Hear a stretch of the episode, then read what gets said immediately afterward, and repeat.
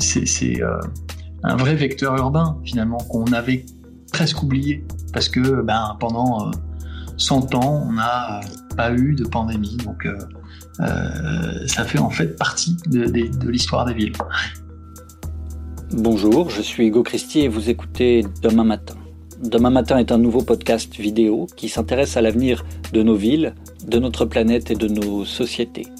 Né pendant la crise du Covid-19, Demain Matin part à la rencontre d'architectes, d'urbanistes, de chercheurs, d'entrepreneurs, d'associations, de citoyens qui portent un regard sur cette crise et sur la manière dont cette crise impactera nos territoires.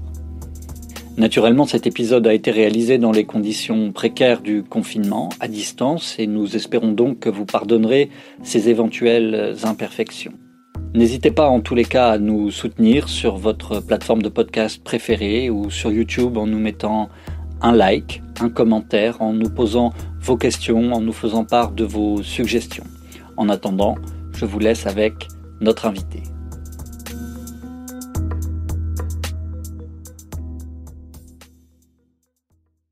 Bonjour Martin Duplantier, comment vas-tu?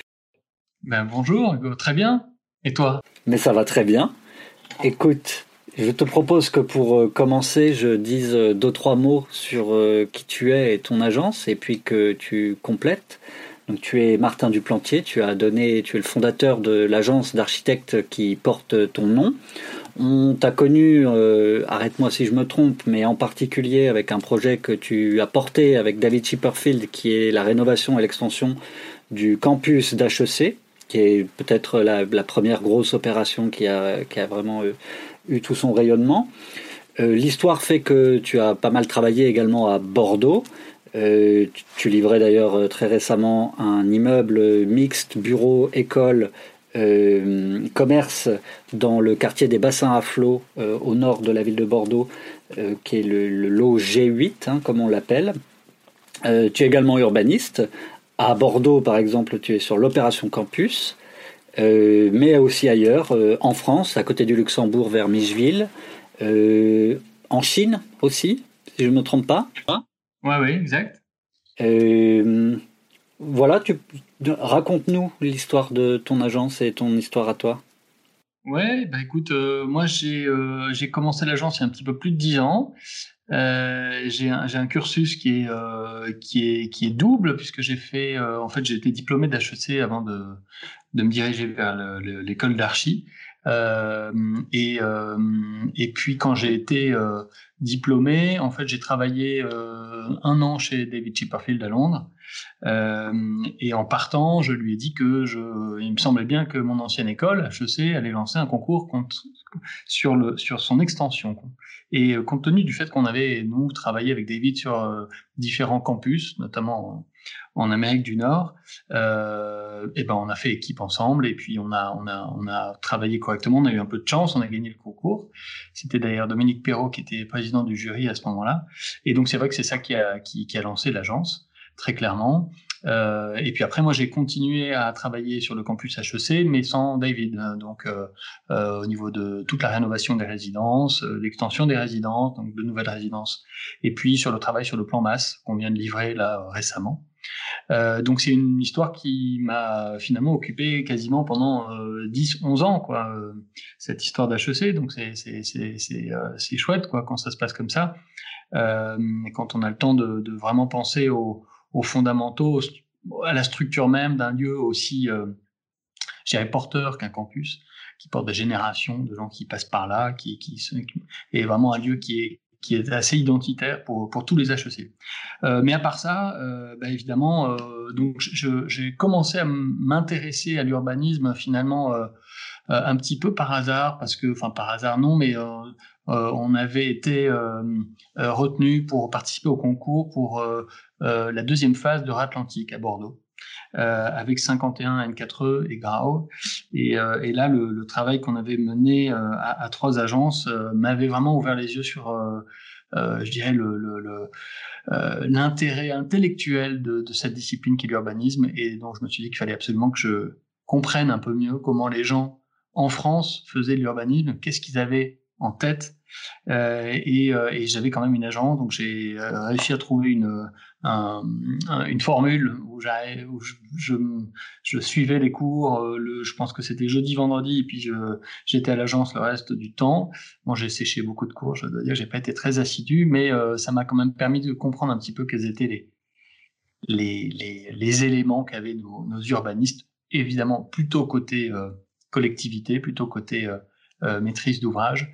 Euh, et, euh, et, voilà, donc je suis, je me suis servi de ce bagage, de ce dernier bagage, pour développer l'agence sur des projets de grande échelle et qui mixent justement euh, l'architecture, l'urbanisme et le paysage. Et c'est un petit peu ce qui fait notre ADN à l'agence, c'est que euh, ben on, on, est vraiment euh, multi-critères, multidimensionnel, et on aime ça parce que c'est ça qui, je trouve, moi, fait l'intérêt de la ville sur le long terme.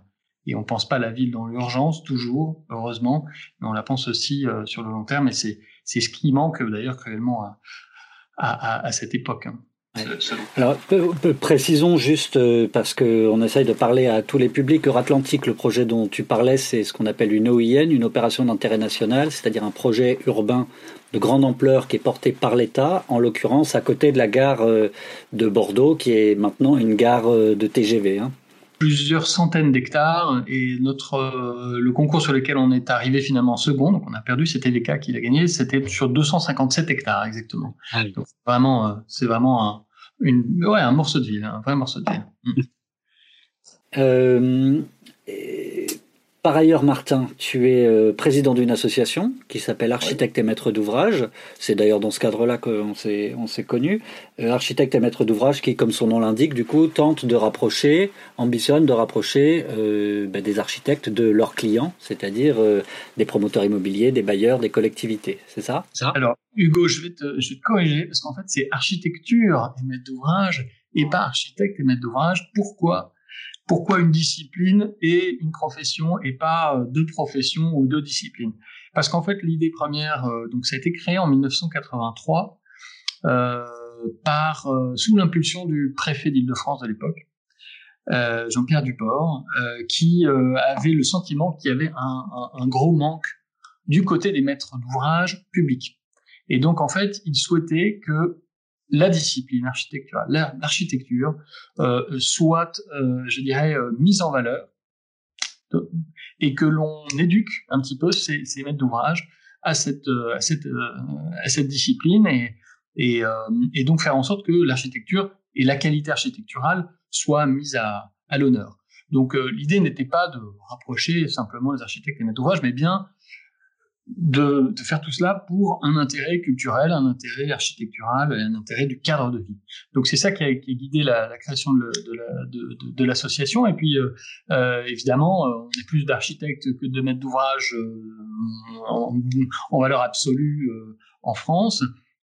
donc il faut faire attention à, ce que cette association ne devienne pas un, un club d'architectes avec quelques maîtres d'ouvrage, mais au contraire quelque chose, une vraie plateforme euh, qui ne soit pas corporatiste et qui puisse euh, faire valoir euh, cette culture architecturale et, et, et que l'on sache se parler. Parce que c'est vrai que euh, on a, on vient chacun de notre, euh, on a chacun notre petit monde, on vient chacun de notre, de notre, euh, avec notre histoire, avec nos, nos, nos, euh, nos sensibilités. Et euh, d'ailleurs, c'est des maîtres d'ouvrage qui le rappellent souvent. Il n'y a pas d'école de maîtres d'ouvrage, donc même chez les maîtres d'ouvrage, certains arrivent avec un bagage juridique, d'autres financier, d'autres sont passés par la construction, etc. Donc on, est à un point de rencontre et on essaye de, euh, encore une fois, de, de, de se parler, d'évoquer les, les, problématiques euh, actuelles, euh, d'évoquer les contrats, d'évoquer tout ce qui fâche aussi, mais tout ce qui peut aussi nous porter vers du meilleur et, et, un cadre de vie, un cadre de vie plus, plus généreux pour pour tout le monde.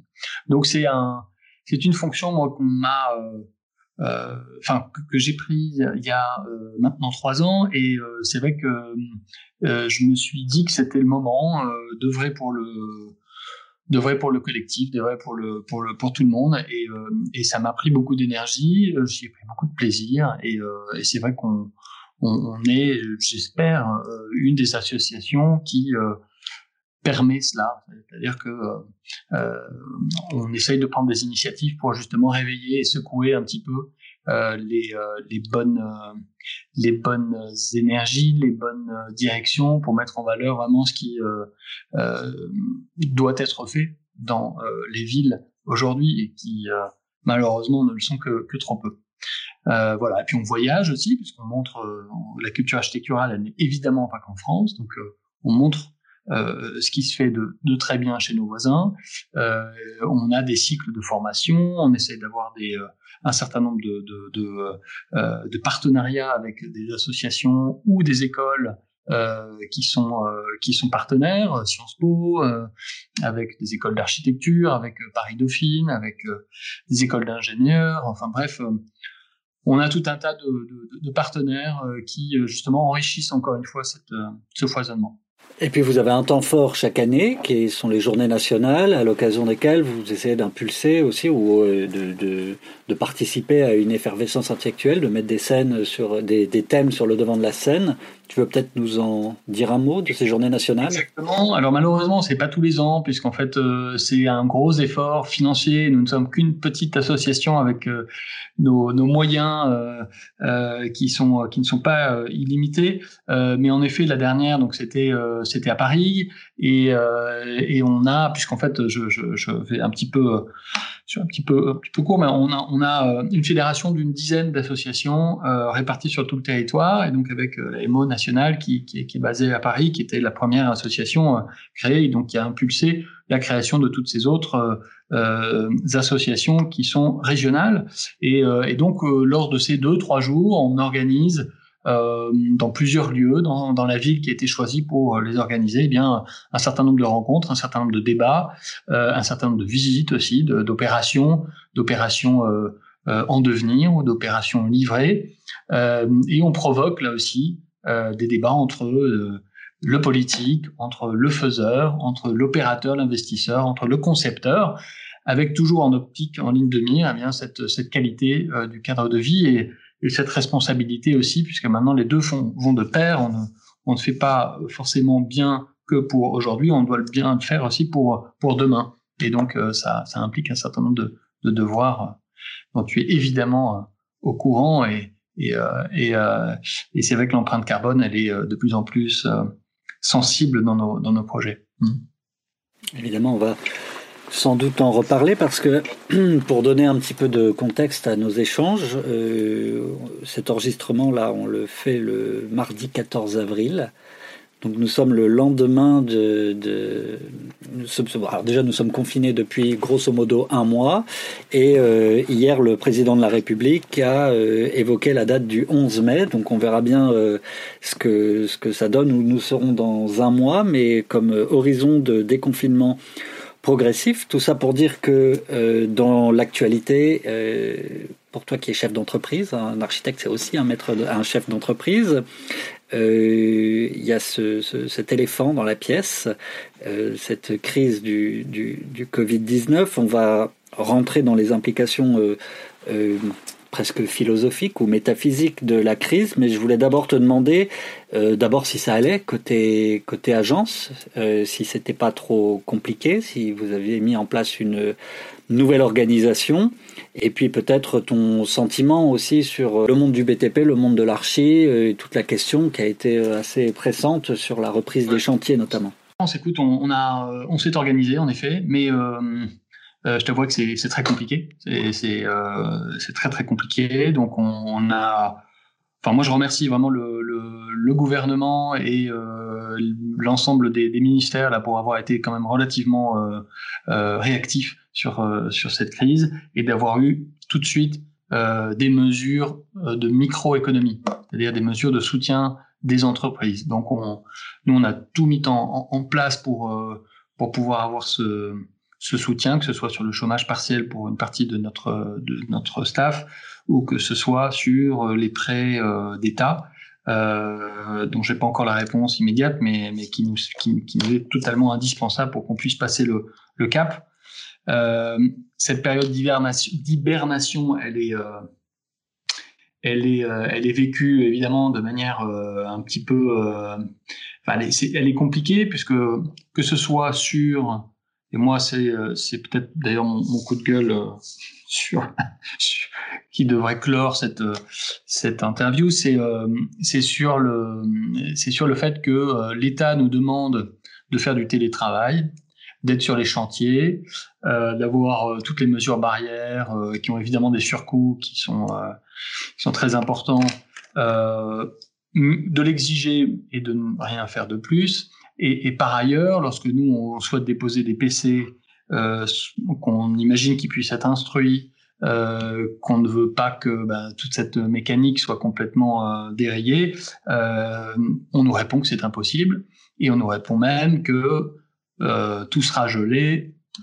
période de confinement plus X mois, et donc en gros on perd, enfin c'est comme si euh, euh, tous les dossiers qui étaient, qui étaient en cours là étaient, étaient complètement congelés pendant X mois. Donc, donc voilà, ils exigent de nous un certain nombre de choses qu'ils ne sont pas eux-mêmes capables de mettre en place, alors que ce n'est que de l'administratif, et je dirais que du que du PDF à lire et à instruire. Enfin, c'est pas c'est pas extrêmement complexe. Donc deux poids deux mesures et euh, je pense qu'il est il est il est important qu'ils puissent revoir leur leur, leur opinion euh, là-dessus.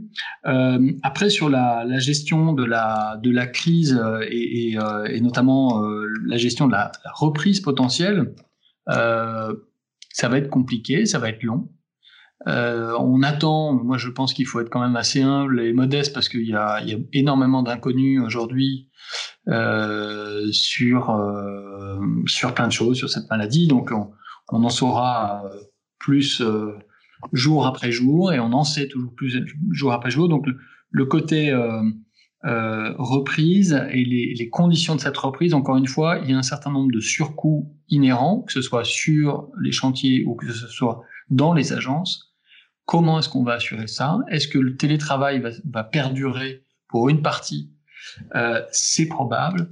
Euh, est-ce qu'on arrivera à réembaucher tout le monde à plein temps dès le début, dès le 11 mai ou le 12 mai? Ça m'étonnerait. Bon, bref, donc il y, a beaucoup d'inconnus encore qui, sont à lever, euh, mais en tout cas c'est bien qu'on ait une date, et c'est surtout très bien que les écoles reprennent. Alors, je, sais un niveau sanitaire, je ne sais pas, mais en tout cas d'un point de vue euh, de chef d'entreprise euh, ayant un certain nombre de, salariés qui ont des enfants, c'est sûr que s'ils ont euh, les enfants à la maison, c'est absolument impossible pour eux d'être partout. Donc donc voilà. Donc là les les, les inconnus restent restent encore importantes, mais je pense qu'on y voit de plus en plus clair. Et et encore une fois, le chômage commence à apparaître. Moi, je vois des bureaux d'études qui me disent qu'ils ont ils commencent à, à licencier, donc euh, il faut pas que ça dure trop longtemps. Hein. Il faut qu'on remette en marche la machine, euh, quoi qu'il en coûte, comme dirait l'autre, euh, et, euh, et, et, et qu'on prenne la mesure pour protéger les plus les plus les plus fragiles, les plus anciens. et je pense que euh, la technologie nous aidera aussi probablement, enfin la, technologie, les, les chercheurs, la, recherche viendra, viendra à notre aide le plus vite possible. Donc euh, moi je suis d'un euh, naturel optimiste et euh, euh, je pense qu'on a les outils quand même pour pouvoir tenir jusqu'au mois de septembre, puisque c'est ce qui est annoncé comme étant vraiment le moment de la de la reprise importante du, du monde économique, ce sera au mois de septembre. Donc je pense qu'il faut qu'on tienne absolument jusqu'à jusqu'à ce moment-là. On a les outils aujourd'hui qui sont à notre disposition, le chômage partiel, etc. Donc il ne devrait pas y avoir de raison de, de, paniquer euh, et de licencier massivement, et, euh, et que cette, ce moment d'hibernation eh bien, soit finalement qu'une qu parenthèse. Mais si on lit euh, un peu de, de, de, littérature économique, euh, ben on s'inquiète, hein, on s'inquiète et, euh, et on ne sait pas de quoi ce sera fait, demain sera fait, puisqu'en fait c'est un, un c'est une situation à laquelle le monde n'a jamais été véritablement euh, euh, exposé. Donc euh, voilà. Et effectivement, on entre dans de tout nouveaux, dans de tout nouveaux territoires, des territoires non balisés. Très, très pragmatiquement, vous êtes combien à l'agence aujourd'hui? Oui. Nous, on est 35. Ouais. Et vous arrivez à travailler malgré tout Il vous reste du travail Vous avez des projets qui ont été mis à l'arrêt Comment ça se passe? Ça se passe. Ouais, on a des projets qui ont été mis à l'arrêt, puis on a des projets qui sont qui continuent. au galop, et puis il y a des projets qui continuent au pas, et sachant que la bonne vitesse serait au trop. Donc voilà, donc il faut il faut réussir à à niveler un petit peu tout cela, euh, à lisser ce qu'on peut lisser et, euh, et puis euh, à faire attention parce que on est des toutes petites structures, on est extrêmement fragile financièrement, on a des trésoreries qui sont misérables et donc le moindre pas de côté est, est fatal. Donc euh, voilà, donc c'est pour ça que moi j'ai préféré et c'est ce que je, je, je, je, conseille à tous mes confrères, c'est de prendre le maximum de sécurité euh, pour pouvoir passer cette période difficile euh, de la manière la plus euh, la plus sécurisante possible pour tout le monde, parce qu'en fait, on est tous dans cette situation de d'incertitude euh, et on est tous dans le même bateau. Moi, ce que je trouve bien, c'est qu'on se, on a plutôt tendance à tous serrer les coudes, euh, salariés, euh,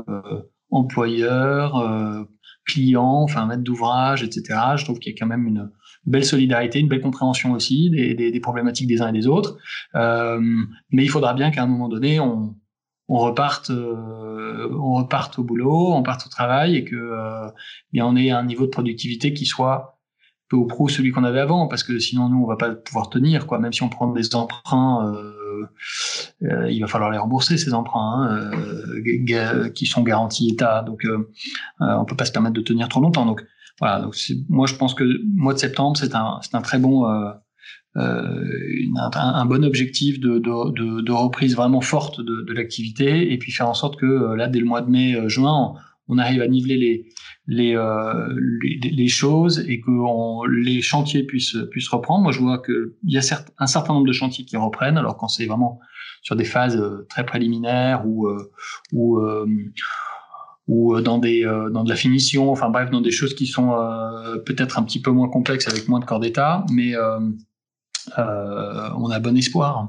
Alors il y a peut-être un contre-coup aussi qui viendra du fait que euh, tout ça se passe en plus pendant les en plein plein entre-deux tours des municipales. Or les municipales c'est un moment important pour les architectes parce que en général on sait que il se passe plus rien entre guillemets six mois avant les municipales, puis plus encore rien six mois après les municipales. Il y a tous les concours et tous les marchés publics qui glissent aussi un petit peu dans le temps, tous ceux qui les rares qui étaient encore en cours. Euh, il y a aussi cette question-là qui va certainement se, se poser, enfin qui va alourdir encore un peu le, le fardeau.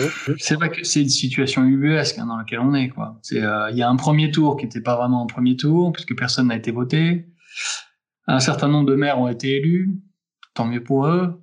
Euh, d'autres sont en, en balotage.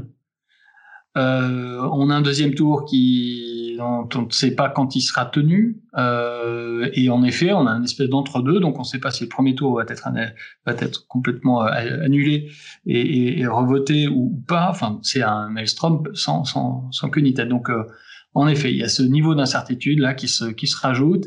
Et on sait bien, malheureusement, on est dans un, un pays comme ça, où bah, tout ce qui tourne autour des élections fait en sorte que le monde s'arrête pendant un an, voire maintenant deux ans avant les élections. Aucun PC ne peut être, déposé. bref, toutes les réunions avec les habitants, c'est remis à, euh, c'est remis à, une date incertaine. Enfin bref, on est on est dans un dans un pays où voilà, bah, c'est euh, le politique peut tout, donc euh, tout tourne autour de lui. C'est vrai que c'est malheureux. Euh, moi, je vois, alors on va dire, on cite encore l'Allemagne, mais c'est vrai qu'en Allemagne, ils ont un système qui est pas si pas si idiot. Ils ils divisent. Alors certes, ils ont pas 36 000 communes comme nous. Ils en ont probablement le tiers, mais ne serait-ce que sur leurs 12 ou 10 ou 12 000 communes, ils divisent par trois. Et tous les deux ans, euh, eh bien, euh, vous avez un tiers des communes qui votent hein, et qui sont élus, etc. Et donc finalement, il y a une espèce de roulement et qui fait en sorte que les élections, tous les six ans, bah, c'est pas euh, c'est pas morne, morne pleine et euh, et puis euh, et puis après on se réveille quoi c'est euh, il y, a, une espèce de d'activité qui qui qui est toujours là donc c'est vrai que c'est mais bon là c'est un gros chantier à changer en effet, c'est pas bon. C'est un double. C'est ce que je lisais dans le moniteur là où des, certains architectes disent que c'est un double un double tir qu'on se prend le, coronavirus et puis et puis les élections. C'est vrai que c'est très mauvais pour l'activité. Mais encore une fois, je pense qu'il faut regarder plus loin que ça. Et, la vraie question que pose cette, cette crise, euh, c'est un, comment est-ce qu'on s'en relèvera tous collectivement, et deux, chacun dans nos disciplines, qu'est-ce que cela remet en cause? Et comment est-ce qu'on peut euh, profiter de cette, de cette, de cette crise d'une violence extrême pour pouvoir se re-questionner sur nos pratiques et pour pouvoir re-questionner euh, oui, la, manière dont on fait fonctionner ce monde, euh, c'est évident. On parle de crise écologique, on parle de, crise du logement, on parle de crise sociale. Et, là, on ouvre les yeux, enfin, sur un certain nombre de choses. Donc, euh, tant mieux, tant mieux. Et que ça puisse nous, servir, mais que ça nous serve concrètement. Et non pas, euh, OK, on va en parler pendant deux mois, et puis au mois de septembre, ce sera terminé, on repartira comme en 40. C'est pas ça le but. Donc, les situations de crise, euh, elles sont amenées à se, répéter. Euh, elles sont de nature différente, donc il faut qu'on soit extrêmement euh, intelligent dans la manière dont on, conçoit nos systèmes, nos écosystèmes, nos, euh, nos villes, pour qu'elles puissent encaisser les chocs.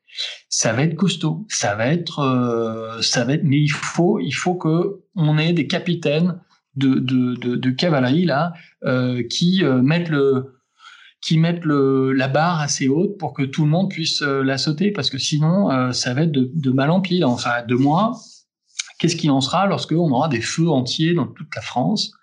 Euh, c'est pour ça que tu, tu, tu m'as d'ailleurs euh, gentiment fait un, petit clin d'œil sur ma carte de vœux 2020. Ta carte de vœux pour qu'on la, on la visualise bien, même ceux qui ne regardent pas la vidéo mais sont seulement à, à, à l'audio, c'est un énorme masque à gaz et un hashtag de tout simple qui dit filter architecture. Exactement. Voilà. Ces, ces, ces crises, elles, elles sont de, de, de, nature totalement euh, diverse et pourtant, on voit que le seul outil euh, qui, est indispensable, d'ailleurs qui est introuvable, qui est ce masque, c'est le degré zéro de l'architecture. C'est euh, comment me comment est-ce que je peux me protéger de mon environnement. Euh, et là, en l'occurrence, d'un air pollué, d'un air toxique, d'un virus, d'une pollution de ville, de, de, feu, etc. Donc c'est vrai que on en est réduit à ça. Euh, au niveau de civilisation auquel nous en sommes, c'est bien triste. Donc euh, il faut il faut réagir. Alors j'ai envie de te demander, j'ai envie de te demander par où on commence. Alors ça fait lien aussi avec notre question sur les doubles ou triples tirs que se prend le milieu des architectes aujourd'hui, parce qu'il y a la commande publique qui s'est arrêtée. Euh, moi j'ai du mal à croire que la commande privée va repartir euh, avec euh, des injonctions d'innovation et de vertu environnementale que les promoteurs vont être capables de développer à gogo, que le marché immobilier va permettre aux architectes de d'être tout à fait créatifs. Euh, bref, j'ai du mal à voir par où euh, entre la lumière dans notre tunnel, Martin. Ouais, par où, par où, euh, par où entre cette cette lumière C'est une très bonne question.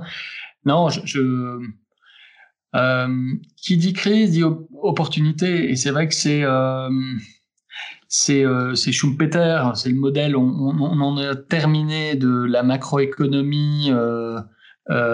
Qui, euh, qui règne sur tout. C'est la fin aussi d'un cycle, euh, d'un cycle planétaire, post fin de l'Union soviétique, montée d'un libéralisme sans, sans foi ni loi, inégalité montante, etc. Et on arrive à un moment où les crises se succèdent et où ces inégalités sont insupportables de plus en plus euh, et où il faut que l'on euh, se redonne des règles. Et donc, euh, moi, je pense que le début du commencement, il est là, c'est-à-dire comment est-ce qu'on se redonne collectivement des règles, pays avec les autres, enfin tous les pays, évidemment, hein, on n'en est pas à la paix universelle de Kant, mais je dirais qu'il faut, voilà, il y a toujours eu historiquement des moments de perte de règles et des moments de construction de règles. Et là, on est dans un moment où il va falloir qu'on construise un nouveau paradigme. Et ce paradigme-là, il est tout à fait pertinent parce que, encore une fois, on a ces crises de court terme et cette énorme crise qui est devant nous, cette grande vague euh, qui va venir euh, et qui est ce, réchauffement, qui est ce, changement climatique qu'il faut absolument que l'on réussisse à, euh, anticiper et à, dont, les effets doivent être le plus euh, les, les, gérer de la meilleure des, manières. Donc, euh, euh je ne crois pas que ce soit en effet sur euh, euh, la bonté du promoteur que ça va se, jouer, mais elle va plutôt se jouer sur se redonner collectivement un certain nombre de règles. Donc, ça ça va pas se faire en, deux mois, c'est clair. Ça va pas se faire d'ici Noël. mais on sentait déjà hier dans le discours de Macron que, à mon avis, il y a, y a, y a un changement euh, de, je dirais pas d'idéologie, mais je pense qu'il y a un changement clair de, ouais, de, prise en compte de l'autre, de, vision du monde qui est en train de se dessiner. Je on verra, hein, mais euh, moi j'ai vraiment le sentiment de, cette rotation euh, euh, finalement euh, tri, tri, tridécennale euh, du monde euh, il y a eu le monde Bretton Woods, il y a eu le monde post-Union soviétique, euh, le, chaos, etc. Et puis là, il va falloir qu'on retrouve un, nouvel ordre. Et, euh, et voilà, c'est à nous de, le faire, c'est à nous de le trouver. Donc, il n'y a plus qu'à quoi. Hein. Ah ben oui, je le souhaite aussi. J'aime bien, bien cette référence que tu fais à Schumpeter, donc son concept de destruction créatrice, parce que ça nous invite à penser que même du point de vue de la seule transition environnementale, on peut pas simplement additionner des choses, faire euh, plus d'éoliennes, plus d'avions, plus de plastique, plus de pétrole, etc. Et à un moment donné, il faut qu'il y ait des pans de l'économie qui, qui s'effondrent malgré tout. Et je lisais là aujourd'hui euh, une bonne partie de la flotte de Lufthansa qui risque de plus jamais décoller. Euh, Orly, je ne sais plus qui a posté ça sur les réseaux sociaux, mais qui appelait à ce que Orly ne rouvre jamais. Et c'est vrai que du coup, cette crise, elle, elle permet d'ouvrir des imaginaires comme cela aussi, parce que c'est ça la réalité malgré tout de, la transition écologique dont on parle, quoi. Tout à fait. Non, c'est des, très bons exemples. Euh, les aéroports, évidemment, c'est euh, ce qui nous relie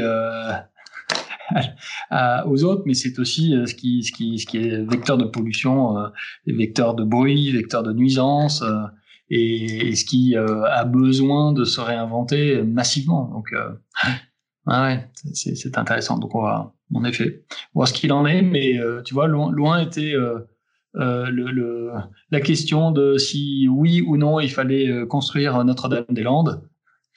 Euh, voilà. La réponse est assez évidente.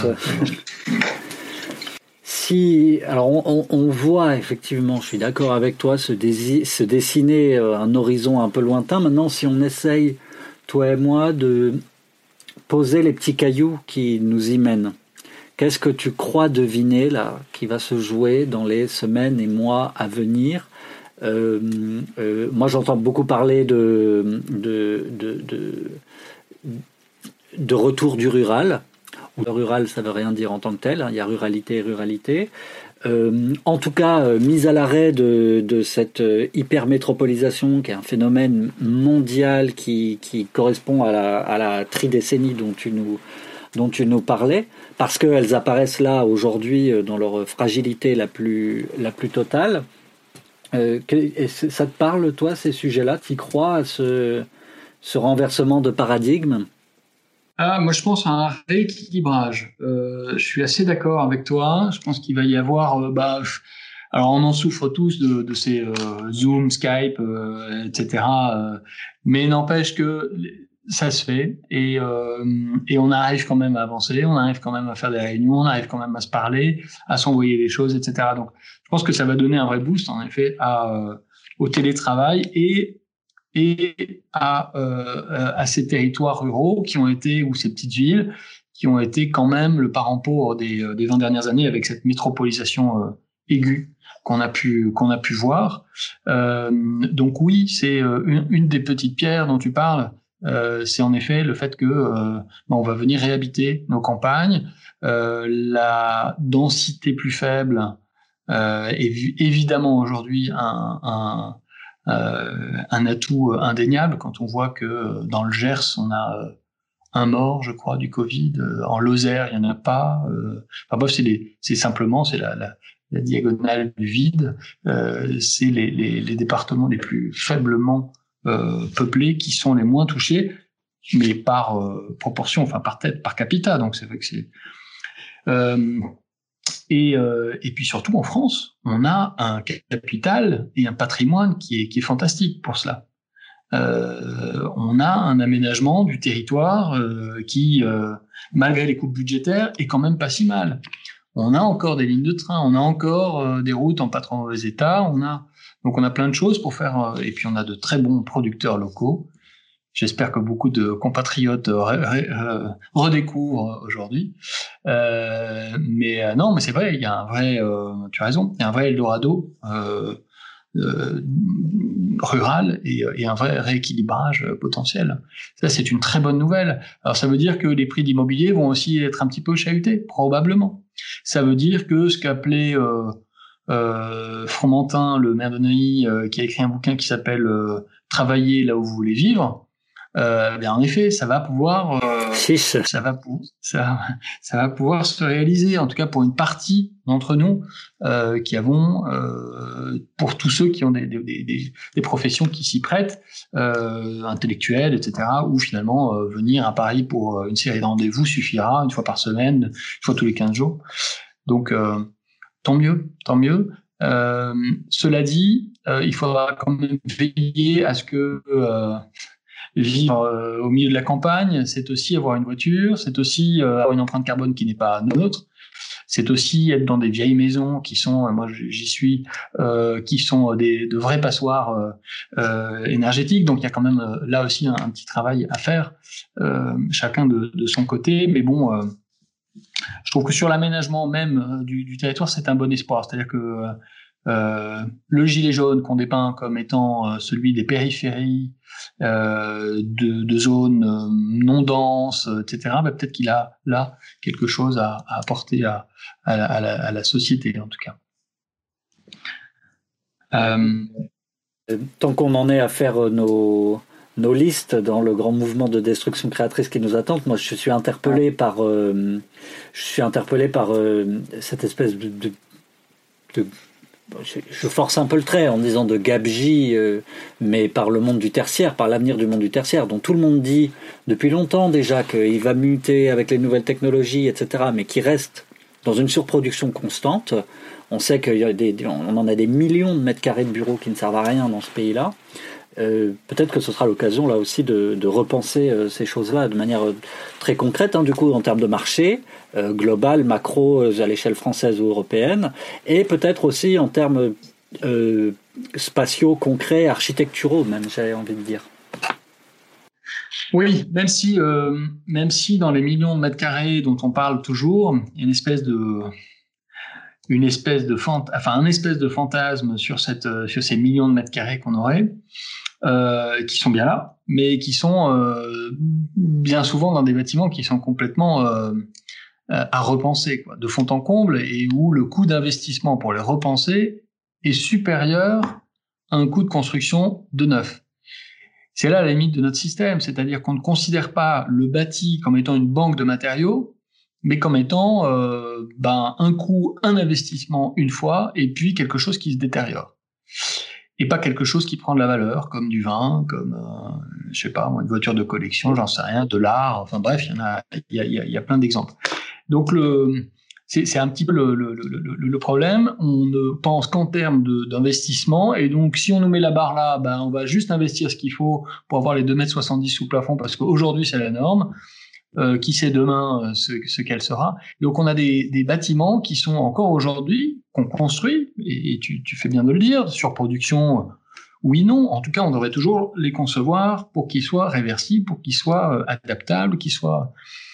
Euh, aujourd'hui, ils le sont plus qu'il y a 30 ans, 40 ans. Donc moi, j'ai cette petite, euh, petit espoir, c'est que le tertiaire d'aujourd'hui, c'est de dalle à dalle, c'est à peu près 3 mètres 40 pour ceux qui sont pas dans le métier, 3 mètres 40, c'est nettement plus que ce qu'on fait en logement. Le logement, on est plutôt aux, alentours de 2 mètres 75, 2 mètres 80, de dalle à dalle. Donc, ça veut dire, vous avez un espace intérieur libre de 2 mètres 50. Et, euh, et dans les bureaux, vous avez un espace intérieur libre de euh, 2 mètres 70 si vous avez un faux plafond, et sinon de 3 mètres euh, ou un peu plus euh, si vous euh, intégrez les gaines et que vous aimez bien avoir des gaines apparentes et tout. Donc ça veut dire qu'on a euh, de la place quand même pour faire plein de choses, même si euh, les, euh, les, plateaux peuvent être un petit peu larges.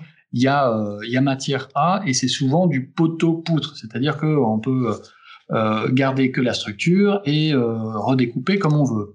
Alors que le logement, bah, malheureusement, c'est quand même pour 90% ou 95% du cas, des cas du béton avec des murs porteurs en béton à l'intérieur, des refends. Et donc, euh, si j'ai un T3 et un T2 à côté qui m'intéresse parce que j'ai ma famille s'agrandit et que je veux le, le racheter, bah, je suis incapable de faire les travaux nécessaires pour pouvoir me faire un grand appartement. Ou alors, il faut que je demande euh, à la copropriété, ce qui va euh, générer quelques jalousies, et donc on va me dire non, et donc tati, tatata, et donc bon, ben, finalement, je vais quitter le, la résidence. Donc, c'est, euh, je pense pas le tertiaire qui soit le moins bien loti en termes de réversibilité, en termes d'évolutivité. Mais tu as raison, euh, il faut quand même qu'on se force à savoir ce qu'on fait de ces friches tertiaires, savoir ce qu'on fait aussi de ces friches commerciales. Et là, Il y a aussi clairement, euh, je crois moi, euh, dans les petits cas, dans ce qu'on peut anticiper de, cette crise Covid-19, une conséquence qui est dramatique euh, pour nos villes. Il n'y a pas que des bonnes choses. Hein. Il y a quand même ce, paradigme de Amazon qui, bah, crise après crise, inéluctablement, prend des parts de marché, fait le lit de euh, euh, la fin de nos services, de nos, de nos services et de nos commerces de proximité, etc., euh, et qui n'est toujours pas taxé pour utiliser massivement l'espace public, les routes, pour avoir une, emprise une empreinte carbone qui est, qui, est, qui, est, qui est énorme.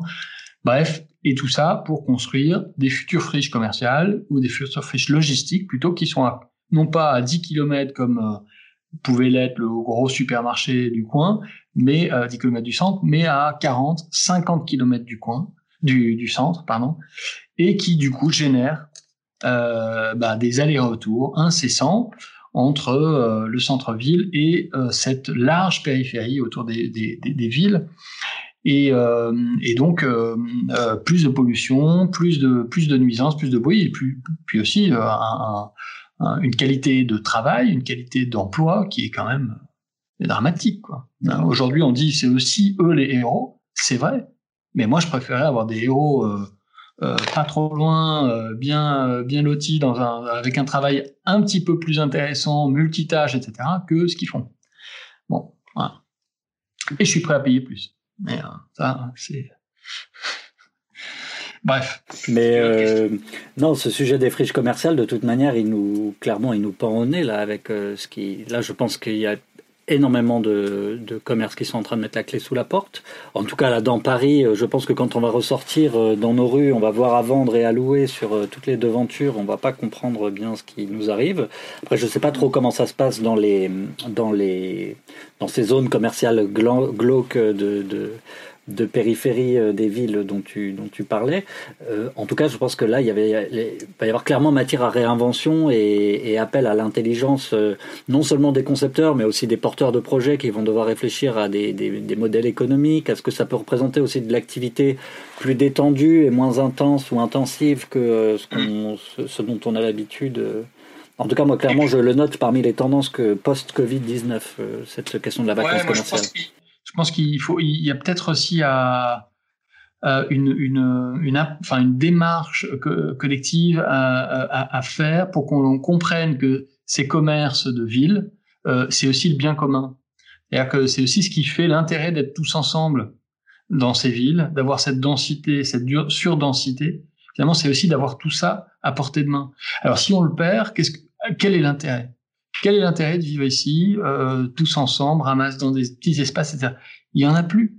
Euh, si on se fait absolument livrer tout ce qu'on veut, n'importe où, n'importe quand, euh, bon, bah à ce moment-là, on va tous vivre à la campagne. Euh, et, on, et, le, et la, le, début de la fin d'une civilisation, c'est quand il n'y a plus de ville. Hein, on le sait bien. bien sûr. Quand la ville se délite, c'est la fin de la civilisation. Donc, euh, collectif. Hmm. Euh, non, mais je, cela dit, tu vois, euh, hier, Emmanuel Macron a dit euh, il ne faut pas que cette crise serve à chacun à renforcer les convictions qu'il avait avant la crise, les convictions qu'il avait au départ. Et moi, parmi les sujets qui m'interpellent, il y a cette question de la densité. Et, on, en a, touché un, petit mot déjà, mais aussi euh, sur le plaisir de vivre dans la grande ville. Moi, je, je suis un hyper urbain.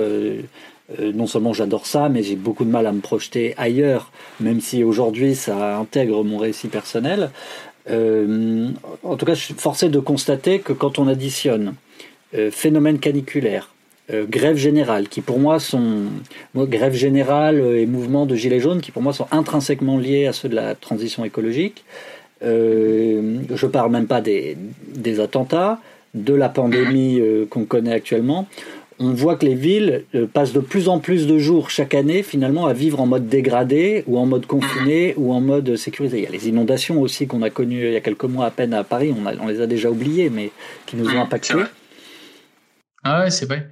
Il y a, y, a, y, a y a, comme ça un, un faisceau de, de, de crises euh, qui sont de plus en plus, euh, qui sont de plus en plus quasiment simultanées les unes avec les autres, et qui en effet dégradent l'activité, qui embrayent ce moteur euh, incroyable qu'est la, la ville. Euh, et, euh, et, donc une des capacités, je, pense que les, les, les villes qui s'en sortiront le mieux, ce sont celles qui seront le plus agiles, euh, et qu'est-ce que veut dire l'agilité quand elle est à la fois climatique, quand elle est pandémique, quand elle est avant tout ça? C'est pas évident. Et tu as raison, la, densité, quand on voit les, les, villes qui sont le plus, les plus touchées par la pandémie, sont évidemment les villes les plus denses. New York en particulier. Donc oui, ça fait un peu froid dans le dos. Euh, je reconnais. Il va falloir qu'on s'attelle à retrouver euh, les qualités, ce les qualités de, de, de, ces villes pour qu'elles puissent euh, passer elles aussi le, le cap. C'est quoi? C'est un million de Parisiens qui sont partis pendant la, la, la, le confinement? De grands Parisiens, je crois. Oui. Moi, j'entends 15-20% des grands Parisiens. D'accord. Ce qui ouais. est ce qui est pas neutre quand même. Hein. Loin de là. Et qui est, est Maintenant, on peut se douter que tout ce beau monde va revenir euh, comme un seul homme le 10 mai, comme un grand retour de vacances. moi, j'ai tout bronzé. Moi, je suis un petit peu inquiet hein, par cette période, euh, disons mai à juillet, là, euh, qui va être euh, dure, hein, je trouve, parce qu'il va falloir ouais. aller travailler sans plus aucun à côté. Mmh. retrouver les transports en commun dans un climat de, de psychose euh, on, on a beau se dire qu'on respecte les gestes barrières, euh, quand on prend la ligne 13, ça reste très difficile. Moi, je crois qu'on va revoir Paris enfin, et les grandes villes embouteillées au plus haut degré, ouais, au plus ouais. haut niveau. C'est ce qu'on voit en Chine. Hein. En Chine, il euh, n'y a plus personne qui prend les, les, les transports en commun. T'as des contacts, toi, là-bas? T'as des, as des échos, des sons de cloche euh, qui te reviennent de Chine, puisque tu y travailles un peu? Oui, oui, oui. Ouais, ouais. Plus personne, en effet, ne prend. Euh, donc plus personne ne prend les, les, les transports en commun. Euh, il y a très peu de gens dans les restaurants, très peu de gens dans les euh, dans les bars, dans les euh, dans les lieux de, de rassemblement. Euh, c'est ouais, c'est en mode vraiment la ville, mais qu'avec ses mauvais côtés, quoi, presque. Hein, donc non, je pense que ça va être compliqué. Alors les autres sons de cloche, c'est qu'il y a eu un espèce de d'effet de, de, rattrapage en termes de, de, d'intensité de travail, euh, parce qu'évidemment, il y avait tout un tas de dossiers qui étaient mis entre parenthèses pendant les deux, trois mois, là, et qu'il a fallu euh, rattraper. Donc, moi, tous mes confrères sont, euh, sont plein, plein de boulot euh, ce mois-ci.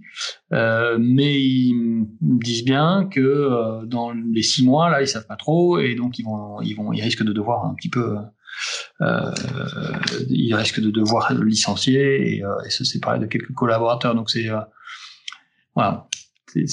Mais j'ai trouvé que ce qui était vraiment intéressant sur sur la qualité de, de des, des, villes, c'était ça, c'était le fait que bah, les les transports en commun, voilà, et c'est un, crève-cœur de le dire, hein, parce que bah, ouais. pour moi, défendre le transport en commun, c'est une cause euh, militante euh, parmi les plus nobles, parce qu'il n'y a rien de plus beau que de, que de se ouais. dire qu'on a des systèmes, des infrastructures euh, assez puissantes pour porter tout ce beau monde-là.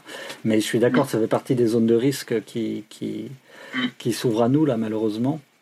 Ouais avec euh, ce qu'on voit aussi ça et là traîner sur les réseaux sociaux en matière d'urbanisme tactique, euh, des autoroutes qu'on transforme au contraire en autoroute à vélo pour que les gens puissent, euh, en alternative à la voiture justement, alors peut-être. Mmh. Bah oui, il faudrait que le vélo puisse reprendre, puisse reprendre vraiment une place importante. Euh, mais on est quand même confronté aux, euh, aux problématiques euh, immédiates, quoi. C'est-à-dire, j'ai mon vélo, moi je circule que en vélo à Paris, et je le vois bien. où est-ce que je le laisse Comment est-ce que voilà, est-ce que je suis assuré ou pas Enfin bon, bref, donc il y a, y a, plein de questions. Et c'est vrai que massivement, on n'est pas encore outillé à Paris ou ailleurs hein, pour que pour qu'il y ait un effet de, de, de remplacement possible de l'un pour l'autre. Ouais. Bien sûr, et je suis d'accord pour dire que ce serait illusoire d'espérer que ça se fasse en une nuit, malheureusement. Probablement euh, une mécanique à mettre en, route, parce que euh, il, faudrait qu'on y passe, et je pense que tout le monde y gagnerait, la santé des uns et des autres, euh, les nuisances, etc. Donc c'est Ouais, il faut, il faut, mais pour ça, il faut aussi qu'on ait des dirigeants qui, qui y croient et qui aient le courage d'y aller. Et euh, je crois que c'est pas le cas de, de tous. Hélas. Ouais. Euh, il y a un autre sujet que je voulais qu'on aborde ensemble, c'est euh, qui est un sujet très architectural finalement, et qui est le sujet de ces architectures euh, temporaires, ces architectures euh, d'urgence qu'on a vu euh, poindre ça et là. On en a vu à Central Park, on en a vu à Mulhouse, l'hôpital, l'espèce de camp euh, hôpital militaire euh, qui avait été installé euh, et dans lequel le président de la République avait fait son, son allocution. je t'en parle parce que tu es, tu, tu me l'as dit en, en, introduction, tu es administrateur d'une association qui, qui regarde beaucoup ces sujets-là, qui est l'association Architectes de l'urgence. Tu veux nous en dire un mot? Oui, oui, là, je suis, je suis administrateur de, de, la fondation en fait qui s'appelle euh, qui s'appelle la Fondation des, des, architectes du monde. Et, euh, et donc, en effet, le, le, cette, euh, c'est une action qui, enfin, ce sont Enfin, c'est une association, une fondation qui, euh, qui agit euh, dans des situations d'urgence. Donc essentiellement à l'étranger, essentiellement outre-mer, dernièrement par exemple à Haïti, euh, et qui ne construit pas simplement pour l'urgence, mais qui construit pour le long terme. Donc c'est pas construire euh, un, des tentes, enfin c'est pas la version euh, onusienne de l'inter de, de, de euh, du, du post-trauma, mais c'est euh, une intervention de long terme dans des situations extrêmement complexes où toutes les routes logistiques sont, sont rompues, où euh, les savoir-faire sont obsolètes, ou enfin bref, où il y a, tout un tas de problématiques. Euh, et donc là, euh, Patrick Colombel, qui est, le, fondateur, hein, qui était euh, longtemps son, président, a pu développer un outil qui est quasiment unique au hyper agile, capable en 48 heures de se déployer de l'autre côté de la planète, et qui, depuis peu, commence à intervenir sur le français. Donc on, réalise des études. Là, c'est la ville de Montreuil qui nous a contactés pour justement étudier euh, cette question de, l'urgence sur sa commune, euh, et notamment pour euh, pour euh, bien ces réfugiés euh, qui viennent en nombre et qu'il faut accueillir dignement. C'est, c'est un vrai vecteur urbain finalement qu'on avait presque oublié parce que ben pendant 100 ans on n'a pas eu de pandémie donc euh, ça fait en fait partie de, l'histoire des villes. Comment l'urgence peut développer euh, des techniques ou peut développer des réflexions euh, qui sont euh, qui vont venir alimenter notre euh, notre réflexion de long terme. C'est-à-dire comment une situation de crise incroyable peut te faire faire quelque chose auquel tu n'aurais jamais pensé et qui du coup est une invention pour le reste de la société, pour des situations qui ne sont pas des situations de crise. Quoi. Donc il y a une vraie R&D presque là-dedans, euh, voilà, qui, qui, est, euh, qui est vraiment intéressante. Euh, et, dont on pourra parler longuement. On avait le but d'organiser un colloque sur ce thème-là qui devait avoir lieu au mois de mars et puis qui était, qui était annulé. Donc on, remettra ça à cet automne. Enfin, j'essaierai d'en faire la, la, publicité la plus large parce que c'est vrai que c'est des thématiques qui sont qui sont vraiment intéressantes, c'est-à-dire voir en sorte en fait que bah, le logement euh, de, de, du réfugié qui arrive de Syrie, euh, il peut être une source d'inspiration pour euh, euh tout un tas de, de, de projets euh, euh, de bas carbone, de réutilisation, de réemploi, de de sismique, de enfin bref il y a plein de choses à, qu'on peut, tester euh, là-dedans.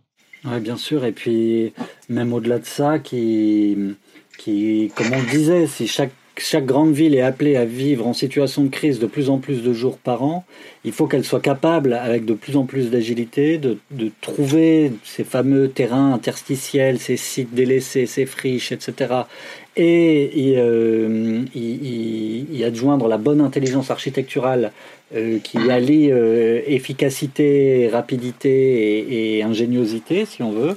Et moi, je repense souvent au, plus haut, au plus haut de la crise en Syrie, quand on a eu le phénomène migratoire très important, en particulier dans Paris, qui était la porte d'entrée vers, vers Londres, et, à comment, finalement, très peu de temps, la, la, mairie de Paris a réussi à débloquer deux terrains et y construire, avec notamment Julien Belair, euh, qui est l'architecte du 6B à Saint-Denis pour ceux qui connaissent. Euh, ces, centres de ces centres d'accueil pour euh, réfugiés. Et qui aujourd'hui ont été qui aujourd'hui n'existent plus en fait, hein, qui sont les terrains continuent à reprendre leur vie. Et c'est une autre crise qui se présente à nous avec maintenant il s'agit de doubler les, les, les lits de réanimation dans les hôpitaux avec, euh, j'imagine aussi à une échelle autre, mais beaucoup d'intelligence qui a dû être déployée euh, euh, dans les hôpitaux parisiens, à la PHP et, partout en France. Bien sûr. Et alors, si on pouvait faire en sorte que, par exemple, cet hôpital de 10 000 lits à Wuhan puisse être fait en matériaux qu'on peut réutiliser pour la prochaine crise, justement, ou pour tel autre événement, etc., c'est d'autant mieux. Euh, c'est-à-dire que le, c'est ce qu'on essaie de faire avec avec l'association, c'est de faire en sorte que les, les choses ne soient pas, euh, c'est pas de l'architecture jetable. Hein. Mmh. Euh, c'est pas ça le but. Quoi. On peut répondre en effet de manière très urgente à des crises, tout en étant intelligent dans la manière dont on conçoit notre réponse et dont euh, le projet peut être justement vecteur d'autre chose. Quoi. Euh, mais oui, ça, ça, ça rappelle, ça rappelle ça rappelle plein de plein d'événements euh, historiques où justement euh, les pandémies ont généré des afflux de population, des euh, des une, désertification de certaines villes. les ouais, donc c'est vrai que c'est un vrai vecteur urbain finalement qu'on avait presque oublié parce que ben pendant 100 ans on n'a pas eu de pandémie donc euh, ça fait en fait partie de, de, l'histoire des villes. Et oui, et puis de Paris en particulier, moi qui suis là, ça me rappelle ça effectivement, euh, les, tous les discours sur l'hygiénisme, etc. Euh, Exactement. Ouais, tout à fait, tout à fait. Ouais, ouais. Et qu'on moquait il y a encore assez peu de temps en disant mais non, absolument c'est la densité qui doit prévaloir, etc. L'hygiénisme c'est ouais, ben voilà, voilà où on en est aujourd'hui. Tout à fait. Euh, un mot peut-être, Martin, sur euh, quand on est architecte comme toi, on s'intéresse à la question du logement, euh, comment on conçoit des logements.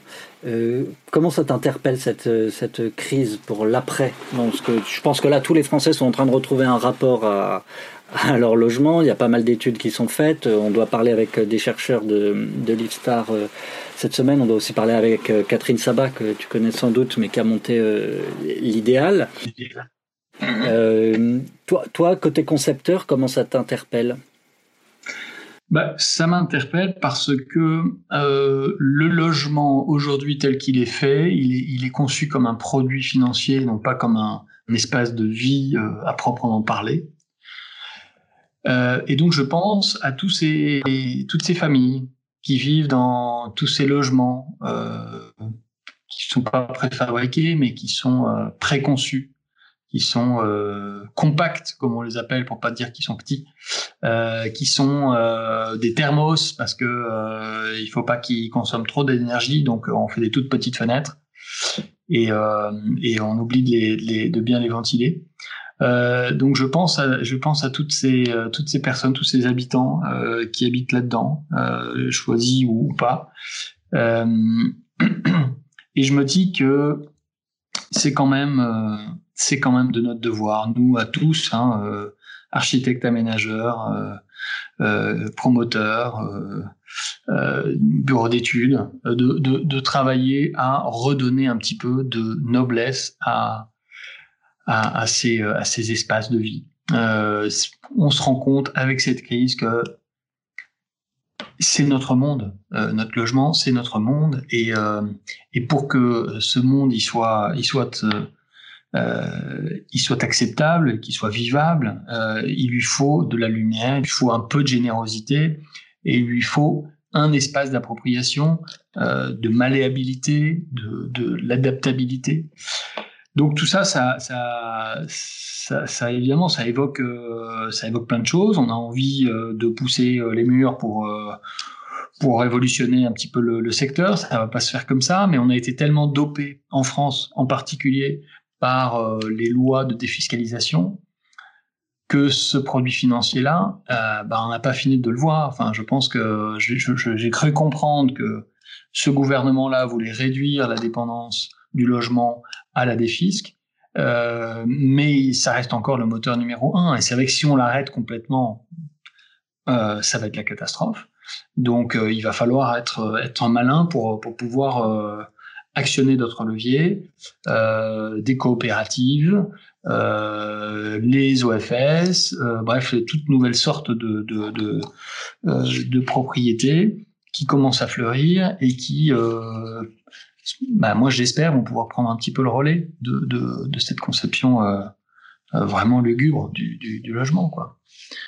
Euh, mais je crois aussi en la force de la personne publique, c'est-à-dire que euh, si euh, le maire a décidé qu'il n'y aurait pas un logement qui serait pas traversant, bah là bizarrement on va trouver des solutions pour faire en sorte que tous les logements soient traversants. Moi c'est ça qui m'énerve, c'est que il y a une espèce de, de, de conservatisme un petit peu paresseux euh, de la part de beaucoup d'acteurs. Euh, et bizarrement, cette paresse disparaît une fois que euh, on n'a pas le choix. Et elle n'est pas que financière. Enfin, cette paresse, elle n'est pas, c'est pas une, pas une économie euh, toujours de projet. C'est aussi une paresse intellectuelle. Donc c'est ce qu'on essaie de combattre à l'AMO, tu l'as compris. Mais, euh, mais plus largement, euh, voilà, il faudrait qu'il y, ait quand même une révolution des mentalités là-dessus, quoi. Parce que moi, le prochain qui me dit ouais ouais c'est ok pour un T4 euh, euh, mono-orienté, euh, je lui sortirai l'exemple l'exemple de la crise du Covid. Hein. Et puis on je pense que ça taira toute euh, velléité de de, de, de controverse. Mais voilà. Tu fais plein d'arguments effectivement. Mmh. Euh, mais donc on rend bien compte hein, que le, le, logement, là, ce dont tu parles, c'est aussi des enjeux de santé publique, des enjeux de alors de santé publique parce qu'on est quand même, on se confine pour de vrai quand on est bien confiné et qu'on est bien chez soi. C'est des enjeux de santé mentale aussi. Euh, il ouais. y a la question euh, qui Covid ou pas Covid nous attendait quand même au tournant du, du baby boom qui devient un papy boom euh, de ces troisième et quatrième âge, euh, mmh. dont on voit aussi que euh, bah, elles interpellent pour moi malgré tout les, les décideurs des territoires et, et les concepteurs, euh, les archis. Tu, tu, tu, tu as un regard toi là-dessus sur la silver architecture, si on peut dire? Si j'ai un regard, bah écoute, je crois que le, le, on a bien vu quand même que le, ce modèle d'EHPAD, de maisons de retraite, étaient dans ces situations-là extrêmement critiques. Euh, C'est-à-dire que ça fait, ça, ça se, ça, ça se, euh, il me manque. Enfin, c'est une, une, une c'est l'épidémie, c'est le, c'est le, le, renard qui rentre dans le poulailler, et puis c'est, euh, ça a des conséquences qui sont vraiment tragiques. Donc oui, ça interpelle sur ce, sur ce type de, de programmation, de rassembler euh, des types de populations euh, du même âge, avec des problèmes euh, médicaux, euh, etc. Ou bref, donc donc ça, ça, je pense qu'il va falloir faire l'introspection sur sur les risques et sur les avantages de, de, de, de cette, de ce type d'architecture. Et puis après, il y a tous les, les modes un petit peu plus soft que les pads, parce que les, pads c'est médicalisé. Et puis après, vous avez euh, euh, bah, euh, toutes les toutes les maisons seniors, quoi. Hein, C'est-à-dire des petits logements, euh, en général euh, mono-orientés parce que c'est des petits logements de T2 avec euh, une circulation pour 40 ou 50 logements par palier, et puis des grands espaces communs au rez-de-chaussée. Voilà. Et ça, c'est pareil, c'est pas franchement la panacée non plus, parce qu'une fois que on est coincé dedans pendant deux mois, qu'on n'a plus le droit de sortir, le fait d'être pas loin de commerces qui sont fermés, ça n'a plus lieu d'être une fois d'être, euh, une fois qu'on a dit que euh, bah, tous les espaces communs étaient fermés, euh, plus. Donc on reste confiné dans des à 70 ans, à 75 ans, dans des espaces qui font entre 40 et 50 mètres carrés, mono-orientés, donc avec un très mauvais confort thermique, un très mauvais confort bah, de vue, parce qu'on n'a qu'une seule vue et on n'a pas le temps de s'aérer, etc. Euh, avec euh, des espaces extérieurs qui sont pas systématiques. Donc oui, tout ça pose, pose aussi euh, des questions de, de savoir quelles est les nouvelles, quelles seront les nouvelles typologies à, à, faire prévaloir. On parle de plus en plus de, de résidence intergénérationnelle, et je pense que là, il y a peut-être le début de commencement d'une réponse, quoi. C'est-à-dire, on, on, on, a on a des, synergies possibles entre les différentes générations il y a des synergies, euh, il y a des, il y a des, euh, euh, des usages aussi qui sont différents, des lieux à différents moments de la journée, etc. il y a aussi de l'entraide qui peut se développer, il y a tout un tas de choses qui peuvent se développer. Donc tout ça, c'est des modèles, je pense, qui vont, qui vont probablement être amenés à se, se développer. Et puis il y a l'énorme arrivée des boomers à la retraite. Et donc, bah là, il, va falloir, il va falloir faire attention à pas à pas surproduire de la maison pour seniors et de l'EHPAD, parce que derrière, euh, qu'est-ce qu'on va en faire euh, de tous ces logements de T2 à 40 mètres carrés. Donc un, peu, un, peu, de régulation fera du bien. Surtout qu'on est face à une génération, une génération qui sera la première génération de retraités sans doute à être une génération pleinement émancipé, euh, très très individualiste à sa manière, à sa manière très 68 art, pas les enfants de euh, les fils et filles de mai 68 et qui, qui nous impose aussi de rompre avec le vieux modèle de la maison de retraite et des chansons de Jacques Brel et, et, et de la télé en noir et blanc. Mmh. Tout à fait. Écoute Martin, euh, je te remercie d'avoir répondu à toutes ces questions.